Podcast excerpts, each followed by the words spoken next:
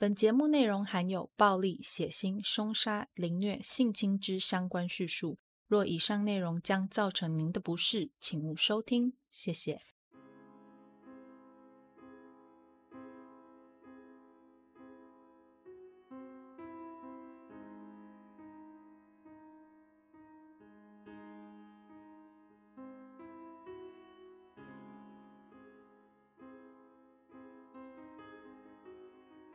Hello，各位亲爱的 Bonus 们，大家好，欢迎回到 Them 他们的故事。我是 Molly。节目一开始，先让我们来念一下赞助哦。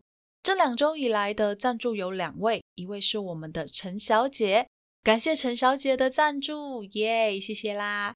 那另外一位就是我们的老 Bonus JJ，Yes，谢谢 JJ。真的非常感谢两位的赞助哦。那赞助的链接我都有贴在叙述栏，所以想来赞助 Molly 的话，在叙述栏有链接可以点哦。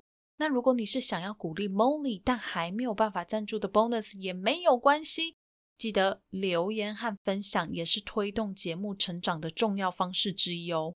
好了，那赞助的广告就先打到这边，然后 Molly 想要在这边跟大家说声抱歉。我上周不小心感冒了，就没有更新。我又在社群上面发现动，告诉大家我因为鼻塞流鼻水太严重，录完那集在后置的时候啊，发现很多吸鼻涕的声音根本就剪不掉，也修不完，所以就想说，嗯，那不然就暂停一周好了，不然大家听了实在也是很不舒服的。在我发完这个线动之后没有多久。好多 bonus 就跑来关心 Molly 的病情，让我整个就觉得很温暖啊！你们真的是我的 bonus。那所以说，如果你上周一直刷不到新集数的 bonus，就真的真的很不好意思啦。那在这次的事件之后呢，我也惊觉到照顾好自己的身体真的很重要。那我也会尽量朝健康的方向走，让同样的事情不要再发生了。感冒的事情就这样。然后在正式进入到内容之前呢，Molly 有几件事情想要跟大家分享。一个呢，就是有 bonus 问说海外信用卡不能使用赞助的问题。我超级感谢这位 bonus 发现了这个 bug，因为我之前一直以为我已经开通了国外的信用卡了，但其实我根本连申请都还没申请。那现在申请也已经审核通过了，所以海外的 bonus 们，嗯，嘿嘿嘿。好了，开玩笑的。如果你还愿意赞助 Molly 的话，Molly 就先在这里说一声谢谢啦。也跟大家报告一下，因为我不确定是不是赞助的人都有加社群，但我之前有在社群上分享过，我有用赞助的钱买了一张新的书桌。这个书桌真的帮我在创作的环境上提升了很多，它让我可以写字、整理资料的空间变得很大。Molly 之前的那个书桌本来是学生型的书桌，不是它不好，它其实还很新，只是因为它比较浅，我又硬要把电脑荧幕放在上面，所以如果 Molly 要写字的话，就要把键盘移走。但现在不用了，我可以把我的笔记本整个摊开，边做笔记边查资料，超级方便，也变得比较有效率。这样以后在查资料的时候呢，我就不会觉得那么焦虑、那么紧张了。大概就是这样，Molly 也在这边真心的感谢大家的赞助了，让我可以舒舒服服的做节目。你们真的是我的 bonus。再来就是啊，你现在在收听的这个 them 他们的故事有被 bonus 提名二零二一年的走中奖，竞选的奖项是二零二零好声音奖，是二零二零，不是二零二一哦。我会把链接放在叙述栏，再麻烦大家帮我去投票，可以一直投到五月底。其实被提名我蛮惊讶的，完全在意料之外。不过既然被提名了，就要负责。就算知道啊，这个得奖的几率可能不太高，但是还是要好好的宣传一下啦，才不会愧对提名节目的人。好啦，那最近呢，也有很多人来问一些有关荆州杀手的问题。包含这位杀手怎么知道被害人的电话号码？为什么警察当时没有想说要跟当地居民合作？这位杀手目前为止都没有正常杀手应该要有的表现呢？这样怎么可以叫做杀手？等等等的问题哦。我必须说，有些问题呢，在听完全部的集数之后就可以得到答案，有一些不能。关于那一些没有办法在听完节目之后得到答案的问题呢，我会再特别拉出来跟大家做分享。如果你最近听《荆州杀手》这一系列觉得有任何的疑问，都可以私讯来发问，我会在最后一集把大家的问题都整理出来，然后在节目上跟大家做分析、做分享。也跟大家说一下，今天的每个案件，因为被害者都已经不在了，所以会有人名出现。不过也不用担心，不需要特别去记，因为每个事件都是独立的，所以就算不记得也没有关系。好啦，那我们废话不多说，赶快来进节目吧。在一九七六年到一九七九年犯下多起强暴案的东区强暴犯，在一九七九年十月一日最后一起案件发生之后，就从此销声匿迹，再也没有出现过。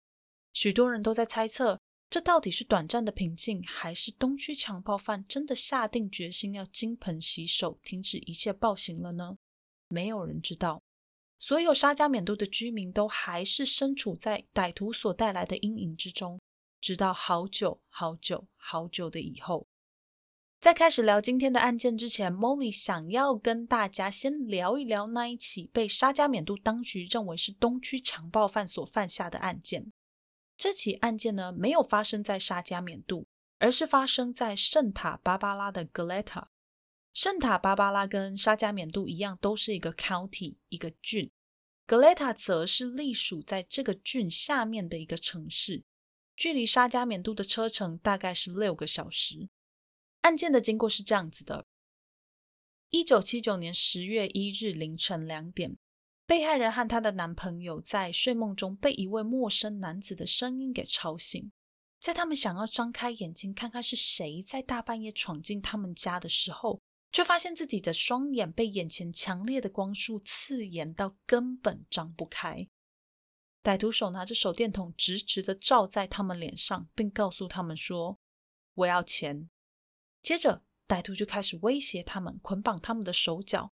并在被害人家的各个房间里面东翻西找，行窃的过程中，歹徒嘴里不断喃喃自语着：“我要杀了他们，我要杀了他们，我要杀了他们。”除了莫名其妙自言自语之外，歹徒也不时的会去查看分别被捆绑在不同房间的两位被害人。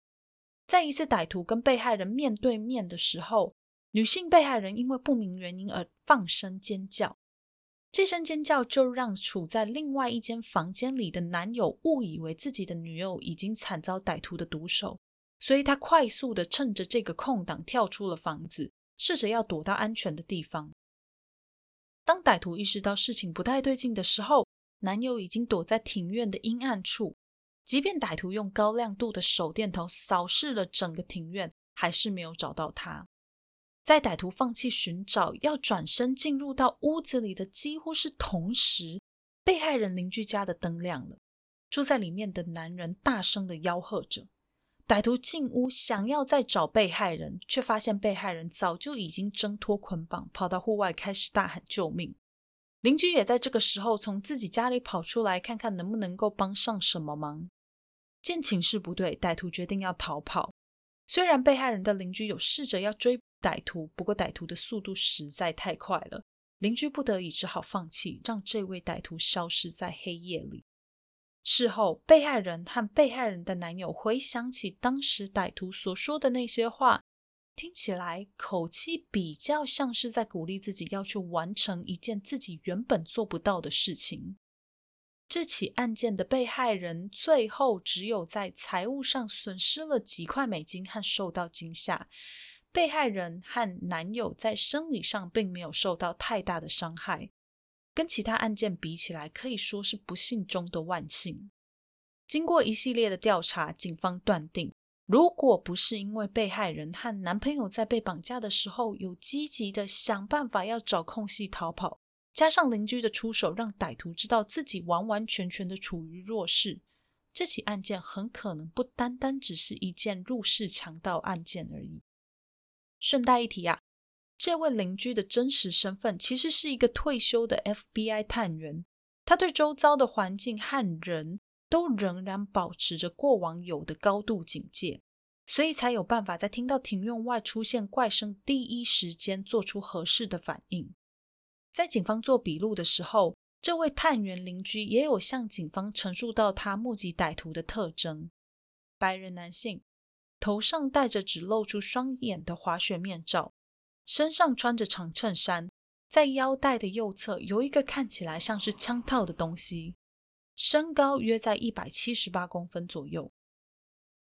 这一起发生在圣塔芭芭拉的案件，在一开始的时候，沙加缅度负责东区强暴犯的那一位警官就认为，这起案件有相当高的几率也是由东区强暴犯所犯下的。不过，在当时，圣塔芭芭拉的警察们并没有把这项建议给采纳。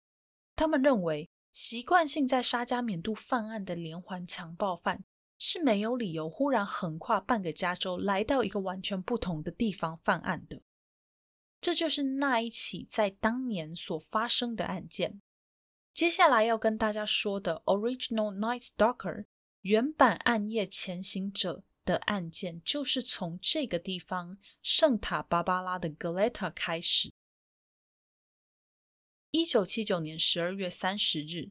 四十四岁的 Robert Offerman 和三十五岁的女友 Debra Alexandra Manning 被人发现沉尸在 Robert 的公寓里。两个人手脚上都有被捆绑的痕迹。Robert 被发现的时候，除了身上的四个弹孔之外，绑在手上的电线有松脱的迹象，显示出他在整个过程当中可能曾经试着想要逃跑或者是抵抗。Debra 则沉尸在 Robert 的房间的床上，面部朝下。致命伤是头部的枪伤，一枪毙命。除了枪伤之外，警方还有在死者的身上找到油漆的碎片，让人不禁怀疑，也许这位歹徒就是从事跟装潢或者是油漆工作相关领域的工人。警方还在现场找到了一些清晰的九号网球鞋鞋印。以及狗的脚印跟狗毛鉴定之后，结果显示这些狗毛是属于德国牧羊犬的狗毛。警方不知道关于狗的脚印究竟是嫌犯带来的狗所留下的，还是案发之后有狗误闯入案发现场才留下的。现场没有任何强行闯入的痕迹。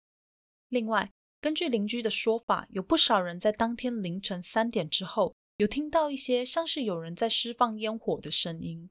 由于当天是十二月三十日，距离新年夜很近，他们就认为有可能是附近的小孩或者是年轻人在玩烟火，所以也没有太留意，让事情就这样不了了之。没想到，原来这些听起来像是烟火的声音，就是夺走他们邻居的枪声。在做更多深入的调查之后。警方发现，Debra 本人还在前一段婚姻里面尚未完成离婚手续，最近还跟刚公开交往的新男友 Robert 大方的在圣诞节派对上搭档主持。虽然这样子还没有离婚，夫妻两个人就各自先有交往对象的情形不算少见，但警方仍不能完全排除这起案件原因是不是跟感情纠葛有关。在这起案件发生之后没有多久，就有一位当地的妇女向警方通报说，自己家的德国牧羊犬曾经被陌生人放出去。当时的警方并没有办法判断妇女家的这只德国牧羊犬是不是就跟案发现场的德国牧羊犬是同一只狗，也不知道这位妇女家狗狗被陌生人放出去的事情是不是就跟这起命案有相关联。相信这两起事件相关的人当中，就有人认为这位嫌犯是不是常趁着主人不在家的时候，跑到人家家里去喂狗，或者是跟狗玩，让狗狗对他产生信任。虽然不知道嫌犯这样子的用意是什么，但无论如何，对许多人来说，原本应该要帮自己看家的爱犬，却成为服从别人命令的狗，怎么想都很可怕。在当时，也有不少人莫名的相信着之前的入室强盗案和这起命案的嫌犯都是来自同一个人，而且他就是东区强暴犯。可是他们却没有办法解释这两起不管是犯案经过或者是结局都天差地远的案件，怎么会是来自同一个人？那觉得是东区强暴犯犯下的人，又没有办法去解释。为什么东区强暴犯要特别从沙加缅度转移阵地到圣塔芭芭拉？还有他又为什么要忽然改变他的作案模式？毕竟，从性侵被害人到夺走他人生命之间，还是有很大的差距的。无数的疑问，无数的未解之谜，让人完全摸不着头绪。时间很快的来到了一九八零年三月十六日，这一天，年仅十二岁的 Gary 来到亲生父亲 Layman Smith 和继母 Charlene Smith 的家，要帮他们除草赚点外快。当他抵达 Layman 家的时候，发现，嗯，事情好像有一点点不太对劲。首先是那一扇小令为了方便园丁和工人进出的后门，居然是锁着的。Gary 当下心里就想说：“哎，是不是小令今天忘记把门打开了呢？那我去敲敲前门吧，请他们从前面帮我开门。”想着想着，他就走到了前门，发现他们每天都要阅读的报纸已经有两天没有被收进屋子里，两份报纸就这样原封不动的被丢在门外。接着他走上前。发现前门居然没有锁，进到屋子里之后，又看见沙发里的沙发被人破坏了。这一切都很不合逻辑，因为在 Gary 的印象当中，Charlie 是一个很有品味的人，对于居住环境的整洁和装饰都有自己独到的见解。像是报纸随意摆放，还有客厅里坏掉的家具这种事情，应该不是 Charlie 可以容忍的吧？觉得事情越来越奇怪的 Gary，这时候决定走上楼看看父亲 Layman 有没有在家。当 Gary 走到 Layman 的卧室门边时，他看见父亲和另外一个不确定是不是 Charlene 的人都还躲在棉被里睡觉。为什么说不确定是不是 Charlene 呢？原来是过去有关 Layman 出轨的事情并不是没有发生过，所以小 Gary 才会有这样子的想法。Gary 他蹑手蹑脚的走到父亲 Layman 的身边。想说要不动声色的帮他把盖住头的棉被给拉下来，同时他也不想要吵醒雷蒙，避免父子两个人要一起去面对父亲再次不忠外遇的尴尬。当他小心翼翼的拉下雷蒙的棉被时，他被映入眼帘的画面给吓傻了。即便房间里的灯光昏暗，他仍然可以清楚的看见雷蒙后脑勺那个深不见底的凹洞。Gary 冲出房门，到了电话旁边，拨通了九一一。警方很快的就赶到了现场，发现蜷缩在走廊上的 Gary。Gary 一见到警方，就开始向警方解释自己的身份、来意以及不久前的发现。在警方进到死者遗体所在的房间时，发现现场远比 Gary 描述的要来的血腥很多。他们看见 Layman 的手和脚都被绑住，全身赤裸，面部朝下，后脑勺严重凹陷。在 Layman 身边的 chalin 身上只穿着一件 T 恤，手被绑起来，面部朝上，一样是被人用木棒打死的。而那个沾满血迹的凶器，也是毫不掩饰的就被放在两具遗体的中间。房间的墙上也有大量的血迹喷溅，显现凶手作案手段相当残忍。引起警方注意的，还有那个被绑在被害人手脚的结，是相当特殊的钻石结。钻石结是一个编织过程复杂的绳结，如果不是因为有相关的兴趣爱好，或者是有军人背景的人，一般人是不可能随意就打出这样子的绳结。何况又是在匆忙的案发现场，怎么会有人花时间去打出这样子的绳结呢？抱着这样的疑问，在这个时候，警方就给了这位凶手“钻石节杀手”的称号。另外，财政人员有从 Layman 身上采集到一些纤维，这些纤维跟死者的衣物和家具都没有任何的关联，研判可能是凶手所留下来的。Charlene 在生前有被人侵犯过，这应该也可以解释为什么 Layman 的脚有被绑起来，Charlene 则没有。除此之外，死者家的墙壁上有一些紫色的指纹和紫色的不明液体，厨房里锅子都被煤灰覆盖着。还有，他们订的牛奶跟报纸一样，都已经有两三天没有被拿进屋子里了。最后，根据法医鉴尸后的结果显示，两个人死亡的时间都至少有两天以上了。基于莱曼和 Charlene 在镇上的声望和受人尊敬爱戴的程度，一开始警方还真的有点难去筛选出凶手到底是谁。前面没有介绍两位死者，我们现在就来简单的补充一下，这两个人到底是怎么样的人，为什么会让警方这么的措手不及？首先，乔琳是一个非常漂亮的女人，主要靠着贩卖一些珠宝饰品和女性的上衣为生。因为她的个性和长相都非常的迷人，所以周围的人都很喜欢她。只不过啊，她的感情路似乎不是那么的顺遂。在她二十八岁的时候就已经离过两次婚，Layman 则是她的第三任丈夫。我查到的资料里面有些是说，Charlie 她遇人不淑，前面遇到的两任丈夫都对她不好，但也有一些资料显示说，Charlie 才是真正在婚姻里面那个不忠诚、抛弃两任丈夫的人。两种说法都提供给大家参考，大家可以自行决定要相信哪一个。Layman 呢？他在当地则是一位有名的律师。除了律师的工作之外，他也有医药经商。两个人已经结婚了五年，其中 Layman 大了 Charlene 大概十岁左右。在了解完两个人的身家背景之后，警方也根据亲朋好友和邻居的证词，列出一些嫌疑人的名单。在当时，有两位最主要的嫌疑犯，一位是 Butts Long。他是 Layman 在生意上的合伙人，曾经有借 Layman 一百五十万美元成立公司。不过后来因为种种因素，让这一百五十万元损失了大半。有些人就认为 Butts Long 是很有可能因为金钱上的损失而对 Layman 痛下杀手的。不过当 Butts Long 他提出了自己完整的不在场证明之后，嫌疑犯的身份也很快的就被警方给剔除了。在事后。他也有向警方提到，杀害雷蒙的凶手是真的很可能在金钱上跟雷蒙有纠纷。下一位被列为主要嫌疑人的人就是 Charlene 的男朋友。对你没有听错，正是 Charlene 的男朋友，他的外遇对象。这位姓 Edward 的的男人表示，Charlene 在被谋杀前不久还有去找过他。承诺他说他会赶快跟 Layman 离婚，这样子他们两个人就可以顺利的在一起。所以警方一开始也有怀疑过，这是不是一起因为感情纠纷而引起的仇杀事件？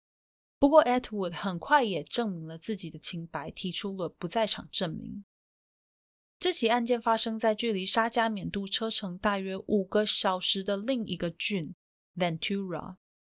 跟之前发生在圣塔芭芭拉的案件一样，因为作案手法迥异、跨区等等问题，让大部分的人都认为这只是一桩单一的攻击事件，几乎没有人把这些案件相连接在一起。下一个案件发生在洛杉矶南端的一个城市 Donna Point。一九八零年八月二十一日这一天，六十二岁的 Roger Harrington 收到了来自媳妇 Patrice 的邀请。来到了位在 Donna Point 的儿子 Keith 和媳妇 Patrice 的家。Roger 对于这位媳妇的了解并不多，只知道她比还在念医学院的儿子 Keith 大四岁，已经是一位有职场经验的护士了。Roger 对于儿子的选择有一点意外，他原本以为儿子会选择另外一个跟自己比较亲近的女性在一起，没想到最后却选择了只认识几个月的 Patrice。不过，Roger 也了解 Patrice 是一个个性很好、个性非常善解人意的人。也许儿子就是喜欢上了他的善良，也不一定。当 Roger 抵达 Keith 家的时候，门是锁上的。这个习惯跟 Keith 夫妇平常的习惯不太一样。每次他们知道 Roger 要来拜访的时候，总是会记得不要锁门，这样子 Roger 就可以直接进到屋子里。今天怎么不太一样呢？不过无所谓，Roger 用自己的备用钥匙开门进屋，屋子里面一片死寂，没有人出来打招呼。他去查看了车库，发现车子都还在。他又发现厨房里放着还没有分类完的食材，虽然没有任何东西是必须要立即放到冰箱里的，但这个跟 Keith 夫妇平常的习惯是完全不同。Roger 继续沿着走廊往前走。发现主卧室的门是开着的，这不太合乎常理，因为他知道 Keith 和 Patrice 本来就没有想要在这间房子里住太久，所以他们并没有睡在主卧室，而是睡在其他比较小的房间里面。所以照道理说，主卧室的门应该是要关上的才对。他又继续往前走，发现夫妇两人平常睡觉的房间门居然是关上的。难道说他们都还在睡觉吗？他打开房门，看到了他这一辈子从来没有想过也不想要看到的景象。房间里，Keith 全身发紫，躺在床上；Patrice 则是全身是血的趴在床上。两人明显都已经死了很多天了。Roger 见状，赶忙冲出房间打电话报警。不久之后，警方就赶到了现场。Keith 是被人从后脑勺打死的，很可能就一下或者是两下就结束，所以身上并没有任何的血迹。他的身体包含手脚、背部都有被捆绑过的痕迹，可是背后却没有任何的绳索。警方推断，很可能这个绳索早就已经被凶手给拿走了。Patrice 的遗体则是凌乱很多，他在生前被歹徒性侵，全身上下都有血迹。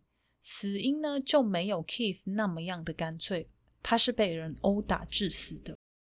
财政人员有在 Patrice 的头部伤口里面找到一片小小的黄铜片，这个黄铜片很有可能就跟凶手作案的凶器有关。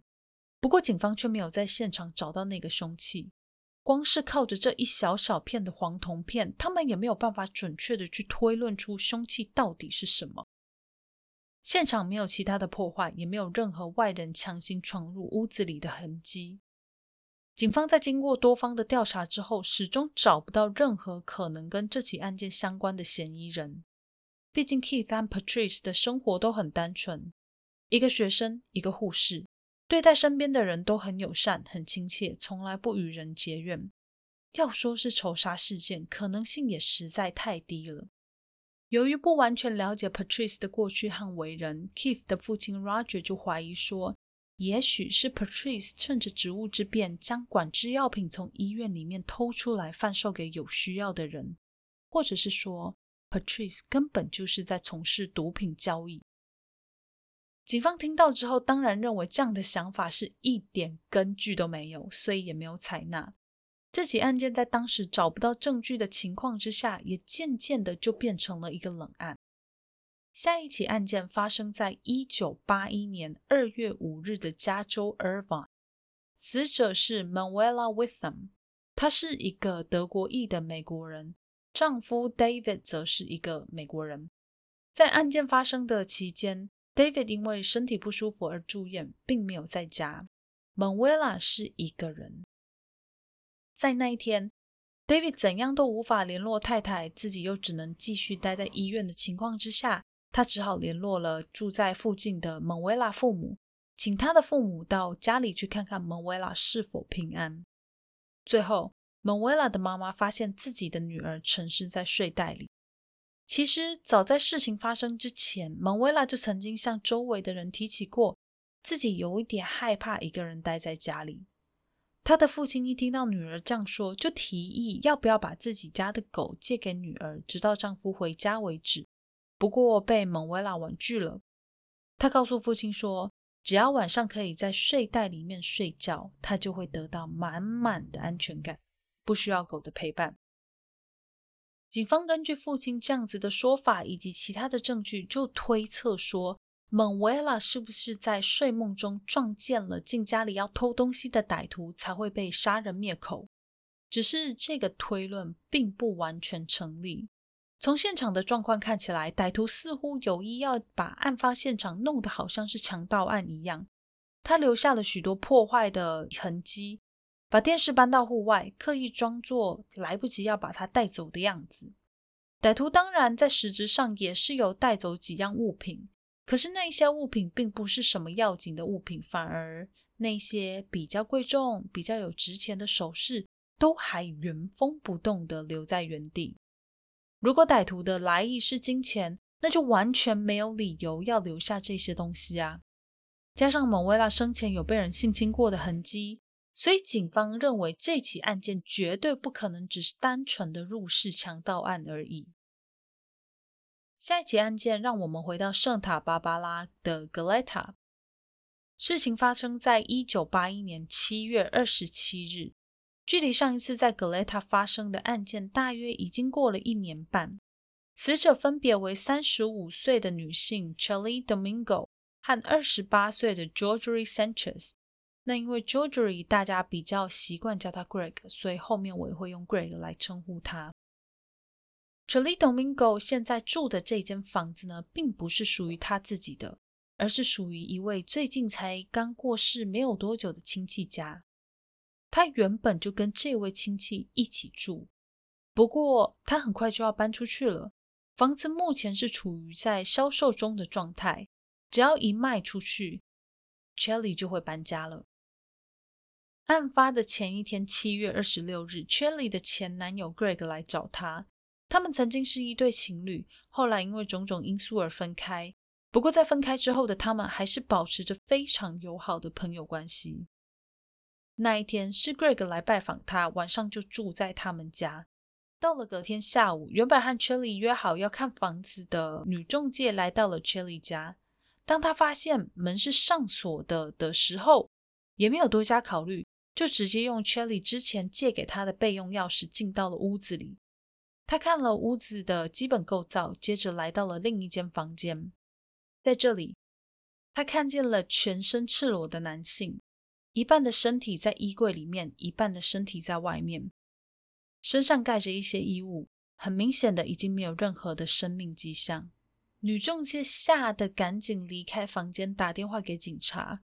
很快的，警方就确认死者为二十八岁的 Greg Sanchez，他的脸上被人打了一枪，但这并不是最直接的致命伤。最直接的致命伤是 Greg 头部至少被人重击了二十四次，等于是被殴打致死的。警方也翻开了在 Greg 旁边的床单，被单下方躺的正是三十五岁的 Chelly Domingo，他的双手被人反绑在后面，跟 Greg 一样都是全身赤裸。这起案件和之前发生在 Gleta 的案件一样，没有外人强行闯入屋子里的痕迹。根据附近邻居的证词表示，他在前一天晚上大约九点四十五分的时候，有看见一位身材高大、大约在一百八十公分左右的白人男性，靠在社区附近的一棵树上，不知道在干什么。这位白人男性有着一头浅色的中长发，身边还带着一只德国牧羊犬。另外一对夫妻则表示，他们在前一天晚上十点的时候有被一位男性跟踪，而这对邻居家就位在 Chelly 家的住处不远。再来，还有一位邻居在二十七日凌晨有听见枪声，枪声之后是尖叫，接着他就听到父亲其他邻居家里养的狗纷纷的也跟着叫了起来。大约四十五分钟之后，周围的狗就渐渐的停了下来，直到社区又恢复到跟往常一样的寂静。在这一起案件之后，警方总算将这起案件跟第一起发生在格雷塔的凶杀案连接在一起。不过就在这个时候，这位歹徒消失了。直到五年之后，一九八六年五月四日，在 Irvine 又发生了一个类似的悲剧。这一天。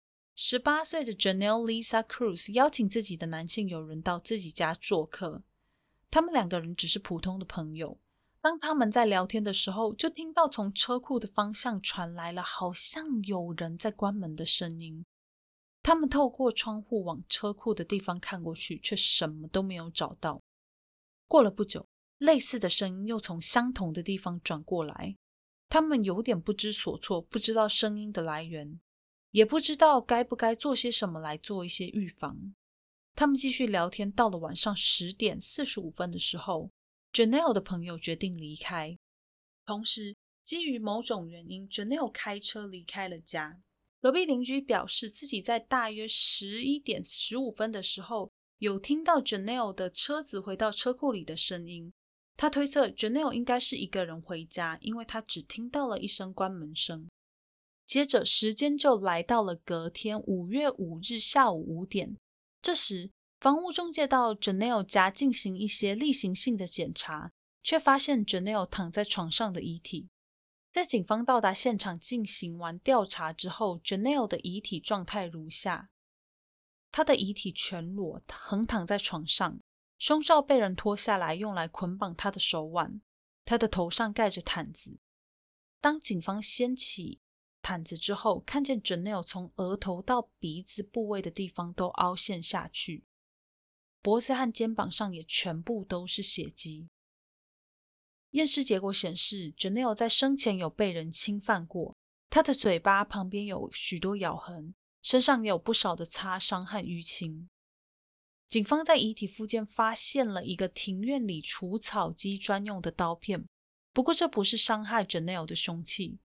警方推断这很可能是凶手用来威胁被害人的武器而已。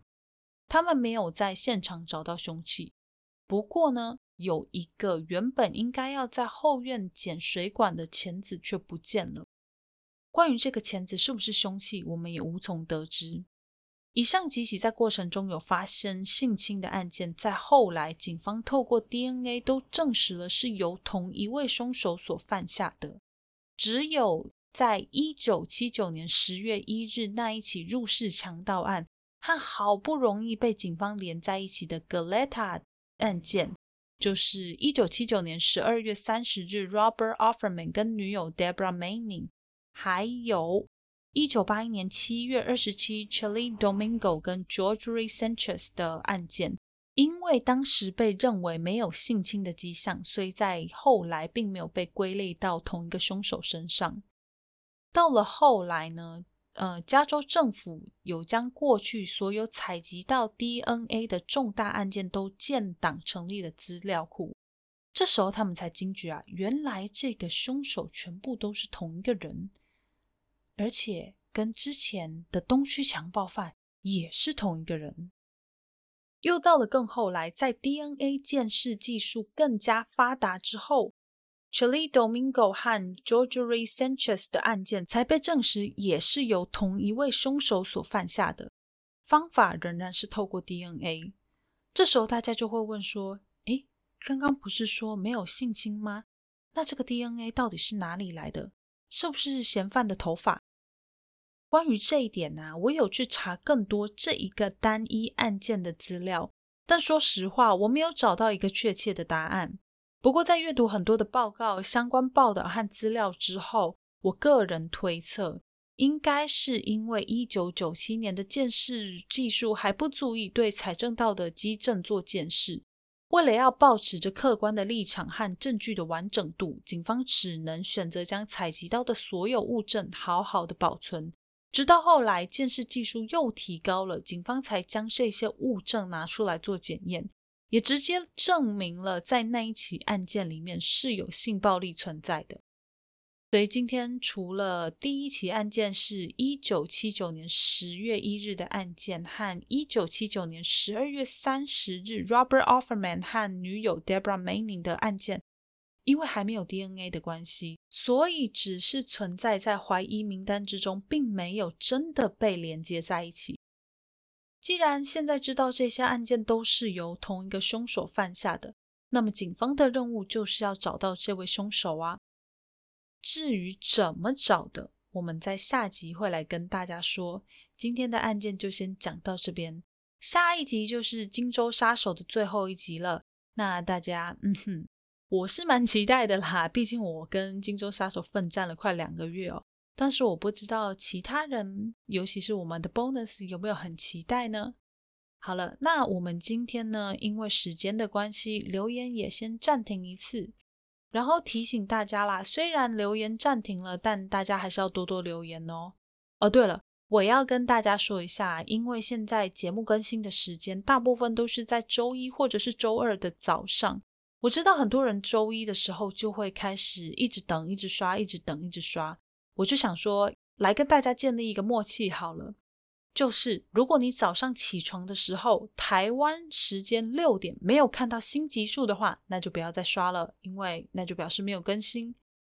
会想要跟大家一起建立这样子的默契呢，是因为我有看到哈鲁的留言，看得我有点心疼，所以想说跟大家讲一下。